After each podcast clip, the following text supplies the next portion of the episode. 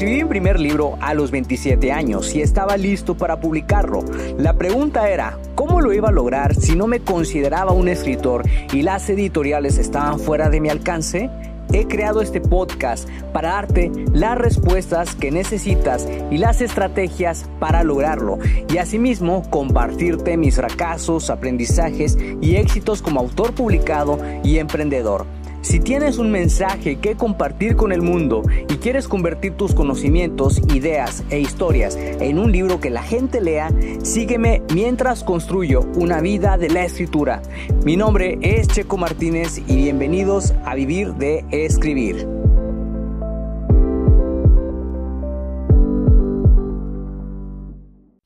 Hola escritor creativo, ¿cómo te encuentras el día de hoy? Espero que de maravilla. Hemos llegado al episodio número 135, donde te voy a compartir cómo escribir un libro cuando tienes un empleo de tiempo completo. Y te quiero hacer una pregunta.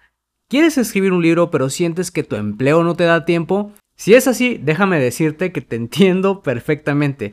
He estado ahí y sé lo frustrante que puede llegar a ser. No tienes idea de cómo comenzar, sientes que el tiempo no te rinde y la rutina te tiene atrapadísimo. Si vas muy en serio con escribir el libro, debes hacer lo que sea necesario para lograrlo. Y por eso en este episodio te voy a compartir cómo fue mi experiencia cuando escribí mi primer libro y tenía un empleo de tiempo completo y además un negocio de fotografía. Vivimos en un mundo lleno de ruido, donde las distracciones están a la orden del día y a veces nos cuesta concentrarnos. Es complicado cuando no tienes la disciplina y hay mucho desconocimiento de cómo tienes que lograr el objetivo. Cuando quieres escribir un libro, pero tienes un horario del cual no eres dueño, puede volverse complicado y existen varias razones, tienes desconocimiento de cómo lograrlo, piensas que tienes que dedicarle mucho tiempo y el empleo no te da tiempo. Lo sé, es difícil porque yo también he estado ahí. Hace unos años era empleado y pues estaba trabajando detrás de un cubículo, entraba a las 8 de la mañana, pero mis días comenzaban muy temprano, a las 5 de la mañana para ser exacto. Me había acostumbrado a correr por las mañanas y ha sido mi horario favorito desde siempre y justamente lo sigo haciendo. ¿Por qué? Porque siento mucha libertad cuando corro temprano y siento que esto me va a ayudar a estar más concentrado, a estar más enfocado y que mi día va a rendir al máximo. Pero cuando se trata de escribir el libro me costó muchísimo hacer el compromiso conmigo mismo. En el empleo pues no se podía hacer mucho, mi cerebro estaba concentrado en otras cosas y mi creatividad estaba suspendida. Muchas veces cuando eres empleado sientes que no tienes tiempo para nada y difícilmente te inscribes al gimnasio para bajar los kilos de diciembre o hacer un curso para aprender una nueva habilidad. En mi caso mi principal obstáculo era hacerme el tiempo.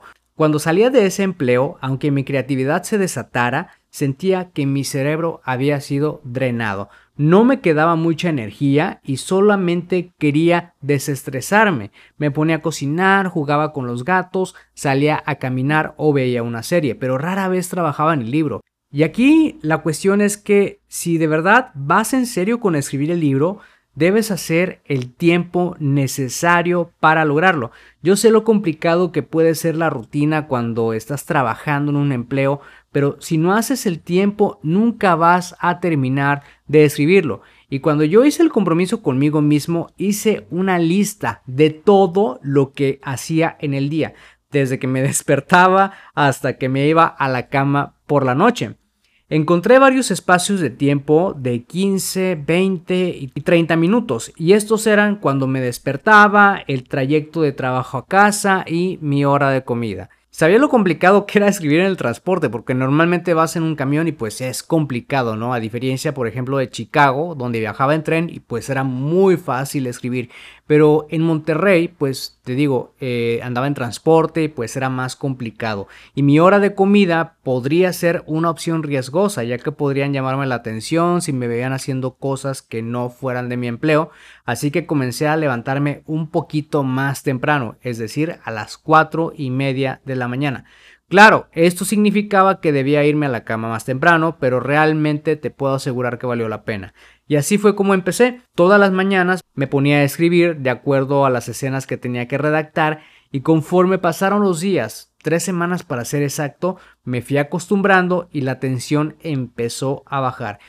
Empecé a sentir menos resistencia a de sentarme a escribir y más voluntad para hacerlo y me di cuenta que estos cambios habían valido la pena. Llegué a tomarme la mitad de mi hora de comida para revisar lo que escribía en las mañanas y avanzar un poquito más. Tuve que hacer lo que fuera necesario para lograr el objetivo.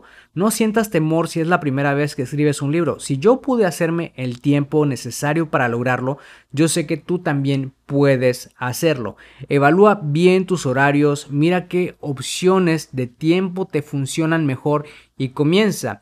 Una de las formas de poder hacerte el tiempo recuerda que es el método de la eliminación, que fue justamente lo que yo hice, que fue enlistar todas las actividades que haces en el día a día, encontrar espacios de tiempo y esos tiempos decidir si vale la pena usarlos o de plano dices, sabes qué, pues no los voy a utilizar. Aquí se trata también de que vayas encontrando un horario con el cual te sientas cómodo, porque sé lo frustrante que puede llegar a ser de que sales del empleo y de que traes en la cabeza de que tienes que sentarte a escribir. Se trata también de que lo disfrutes, así que encuentra ese horario con el cual tú te sientas más cómodo. Si sabes que dices, oye, me siento más cómodo escribiendo por las noches, pues hazlo, hazlo, eh, dedica una media hora antes de irte a dormir con que comiences a escribir 500 palabras es más que suficiente, pero esto te va a ayudar mucho a comenzar. Como yo te digo, comencé a, realizar algunas actividades que son parte de hábitos que quiero empezar a fomentar en mí mismo en los últimos días. ¿Por qué? Porque mi día está lleno de actividades y a veces me quedo sin tiempo para hacer otras cosas. Entonces lo que estoy haciendo es comenzar con 10 minutos aplicados a cada actividad. Y pues esto me ha ayudado mucho en estos últimos días a mantener el hábito de que, ah, ya me acordé, entonces tengo que hacer esto, esto y esto, ¿no? Cuando tienes un empleo de tiempo completo, como te he comentado, puede llegar a ser un poquito complicado. Entonces, Trata de comenzar con pasos pequeños para que no lo sientas tan complicado y empieces a trabajar en lograr los objetivos que realmente deseas, como es escribir un libro. Si te gustó este episodio y piensas que puede ser útil para otra persona, compárteselo para que esa persona pueda inspirarse y así lleguemos a más personas y también no te olvides de dejar una valoración para este episodio. Gracias de nuevo por pasarte por acá y escuchar un nuevo episodio. Suscríbete al podcast Vivir de Escribir para que de esa manera recibas los nuevos episodios de escritura, publicación y marketing de libros. Recuerda que puedes descargar tu kit del escritor con las 10 herramientas imprescindibles para iniciarte en el mundo de la escritura creativa y mejorar tus habilidades como escritor. Solamente tienes que ir a publicatuprimerlibro.com diagonal kit-escritor. Soy Checo Martínez, esto fue Vivir de Escribir y te veo en el próximo episodio.